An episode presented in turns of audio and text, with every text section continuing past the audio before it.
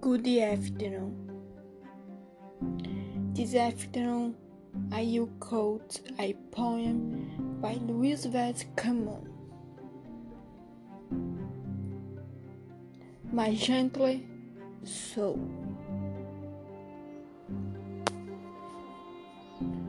Time is chant, you chant.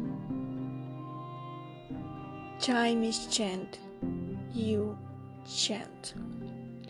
The pagan chants, the throat chants. Everyone is made up of chant. Ours take new colors. You continue, show news.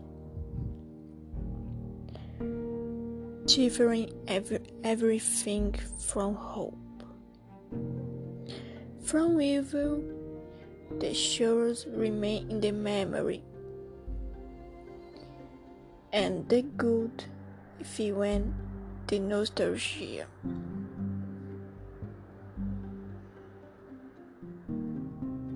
Time covers the ground in agreemently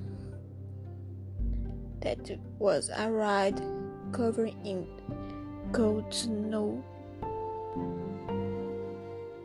And in me, it covered the sweet song into a crying. And apart from this chant every day.